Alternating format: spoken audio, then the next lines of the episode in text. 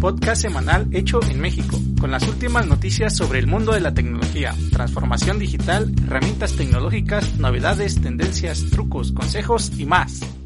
Porque al mal paso darle prisa, hoy comenzamos con una mala noticia. México impuso un nuevo impuesto al valor agregado IVA del 16% sobre empresas tecnológicas que ofrezcan servicios digitales, a partir del 1 de junio. Con la implementación de este nuevo impuesto digital, algunas empresas ya han anunciado acciones a tomar. Por ejemplo, Netflix aumentará su precio a partir del 7 de junio, quedando en 139 pesos por su plan básico, 196 pesos por el plan estándar y 266 pesos por el plan premium un aumento neto de 10, 30 y 40 pesos respectivamente. PlayStation, o más bien Sony, aumentará íntegramente un 16% al precio de los juegos vendidos digitalmente y de la suscripción mensual a PlayStation Plus. Esto a partir del 1 de junio.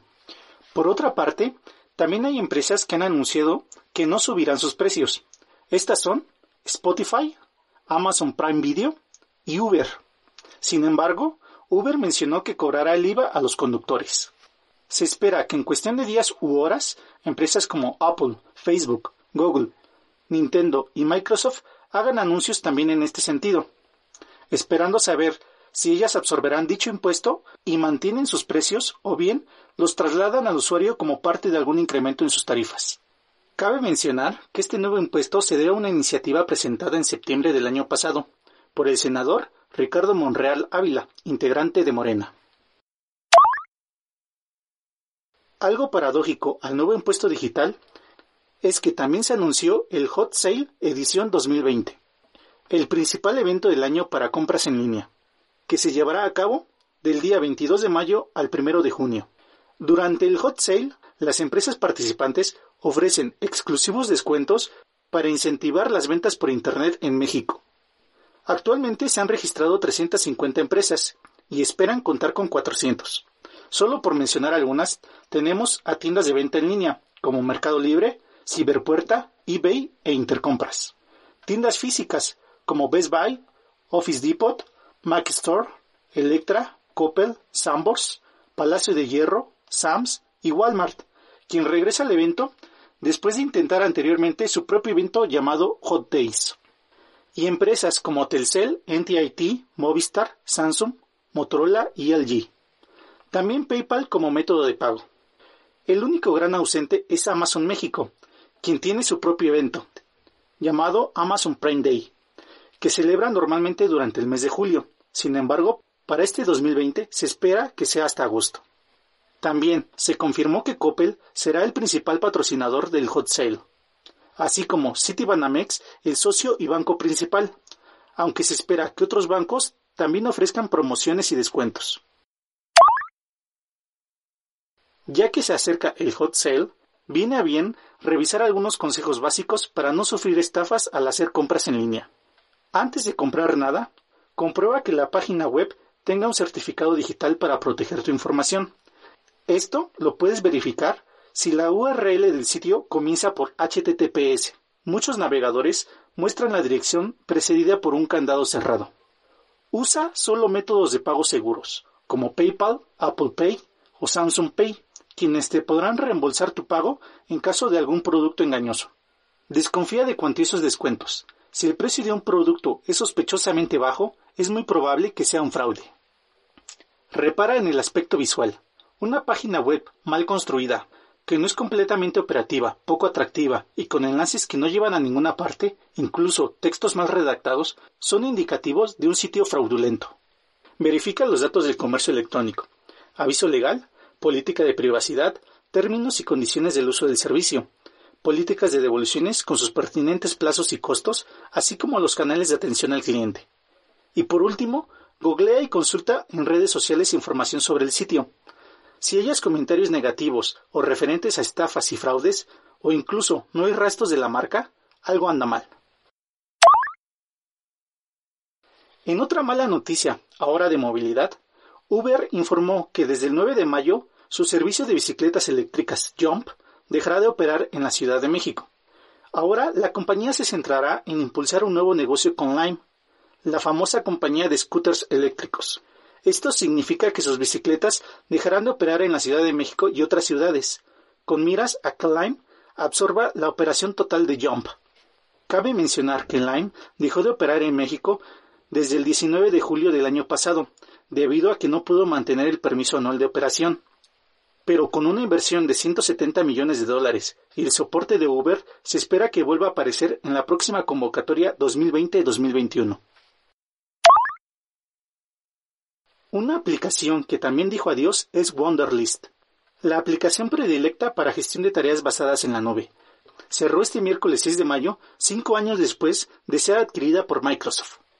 Con este movimiento, Microsoft busca que los usuarios de Wonderlist den el salto a la herramienta propia Microsoft To Do, que con su última actualización promete ofrecer todo lo que Wonderlist en su momento. Sin embargo, quiero recomendar la que al momento y a mi parecer es la mejor aplicación para organizar tareas y gestionar proyectos. Se trata de ZenKit, la cual tiene varias ventajas. En ZenKit puedes crear listas y tableros Kanban, los cuales si nunca has utilizado, te recomiendo para descubrir toda una nueva experiencia de organización. También tiene una vista calendario y un panel de equipo, excelente para ver las tareas pendientes de cada miembro. Tiene un plan gratuito, suficiente para las necesidades de la mayoría de los usuarios. Es multiplataforma, con aplicaciones nativas para Windows, Linux, MacOS, iOS y Android. ZenKit es simplemente una excelente aplicación, con una interfaz amigable y se integra con una gran cantidad de aplicaciones como Google Docs, Calendar, Drive, Evernote, Dropbox, Asana, Trello, Box, Slack, Gmail, entre otras. Pasando ahora sí a las buenas noticias, Amazon Music anunció que desde el 6 de mayo su programa de música estará disponible sin costo en México y ni siquiera es necesario estar suscrito al portal. Eso sí, no estarán disponibles todas sus listas y al reproducir una de ellas habrá anuncios entre canciones. Ahora hablemos del juego del momento, Animal Crossing New Horizons, el cual es un juego de mundo abierto, donde los personajes son animales antropomórficos. El juego en sí es una simulación de vida, en el que se puede realizar diferentes actividades, como pescar, cosechar o construir objetos, pudiendo modificar su entorno. Algo así como Minecraft. El juego, propiedad de Nintendo, es un éxito viral de las últimas semanas y ha hecho que algunas marcas vean una oportunidad para exhibir sus productos e incluso generar ingresos. Hype No Beauty creó líneas de ropa que se pueden descargar para jugar y 100 Tips adaptó toda su última colección. Y algunos jugadores han recreado ropa de marcas populares como Chanel, Gucci o Supreme. Si esto te parece raro, también hay una empresa llamada Olivia, de diseño y artículos del hogar, establecida en Reino Unido, que ha tomado la iniciativa de llevar sus servicios de decoración de interiores al plano virtual, en el que promete hacer de tu casa en Animal Crossing un espacio adaptado a tus exigencias por el módico precio de 50 dólares la hora. Y al parecer hay gente que está pagando por ello. Por último, también se ha descubierto un fallo en Animal Crossing que permite duplicar objetos utilizando dos mesas. El truco en cuestión no es tan sencillo, tiene sus limitaciones e implica algunos riesgos, pero si lo quieres intentar, consulta las notas del episodio para ver el artículo que lo explica. Hablemos ahora de Facebook, que sufre cambios de forma y de fondo. Para empezar, Facebook ha anunciado finalmente la formación de un nuevo organismo independiente que moderará el contenido de la red social.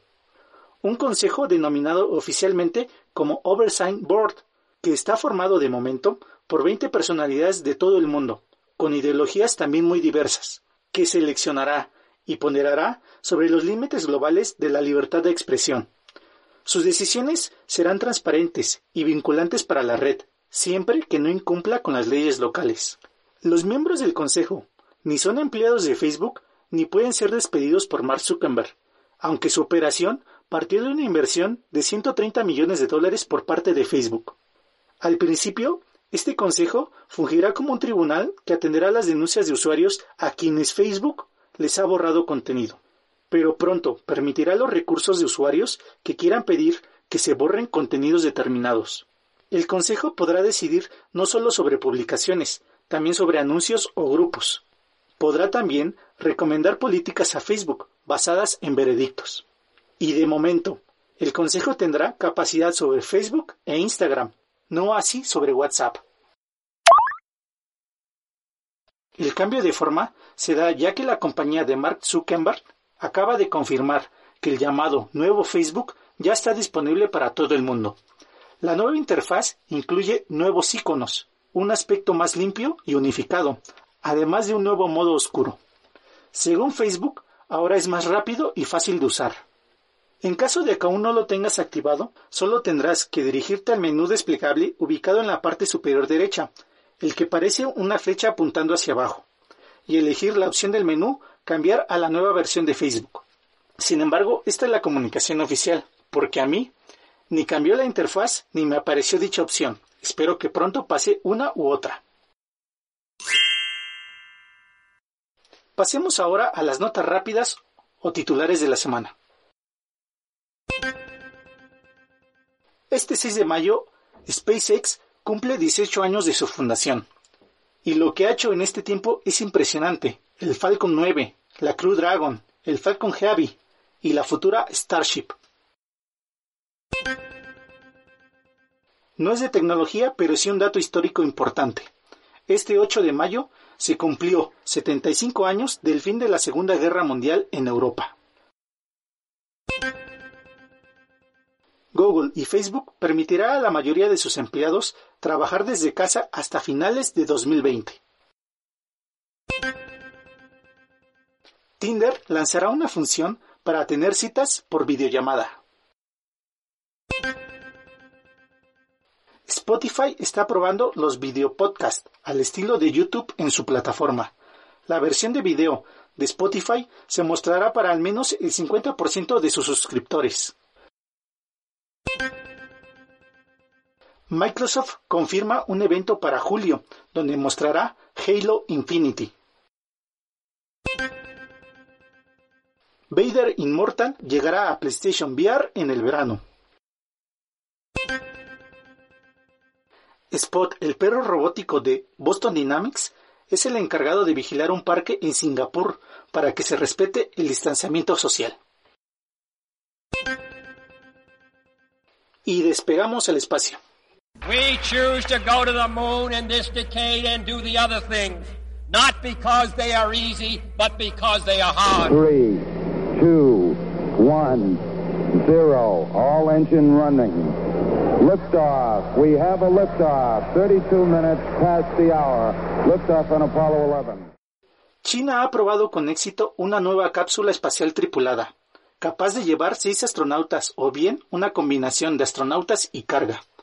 La cápsula fue lanzada el día 5 de mayo por el primer cohete Larga Marcha 5B y aterrizó el 8 de mayo simulando volver de una misión a la Luna. La cápsula se parece mucho a una Crew Dragon y la Larga Marcha 5B es un cohete fundamental para sus planes de lanzar una estación orbital modular, la Estación Espacial China, cuyo primer módulo podría ser lanzado a principios de 2021. Jim Bridenstine, el administrador de la NASA, confirmó que están trabajando con el actor Tom Cruise en la filmación de una película a bordo de la Estación Espacial Internacional, que será la primera filmada en el espacio. Se dice que Tom Cruise será el protagonista y Elon Musk el productor. El proyecto aún está en la etapa de desarrollo y aún hay muchos detalles por tomar en cuenta. De realizarse, Tom Cruise pasaría de inmediato a formar parte del libro de los récords de Hollywood, como el primer actor astronauta.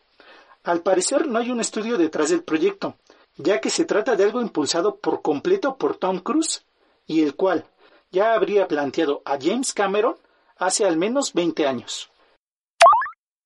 Por último, para terminar el podcast, un grupo de educación STEM llamado Moonmarks y la compañía aeroespacial Intuitive Machines que tiene un contrato con la NASA para desplegar un experimento científico en la Luna en 2021, ha anunciado una iniciativa conjunta para hacer realidad la primera carrera de coches en la superficie lunar.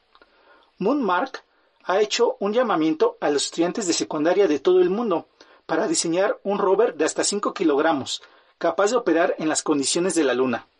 Hay que tener en cuenta que los estudiantes que participen en el concurso no tendrán que construir los vehículos, solo explicar en video cómo los diseñarían. Cada grupo de hasta 6 estudiantes optará a un premio de mil dólares en forma de donación a la asociación benéfica que elijan.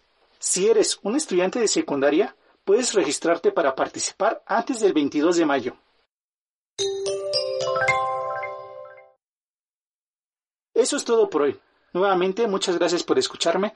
Consulta las notas del episodio en la página del mismo nombre, YUSME, donde además podrás suscribirte a cualquiera de las plataformas disponibles y compartirnos en tus redes sociales. Mi nombre es Irving Yusel y hasta pronto.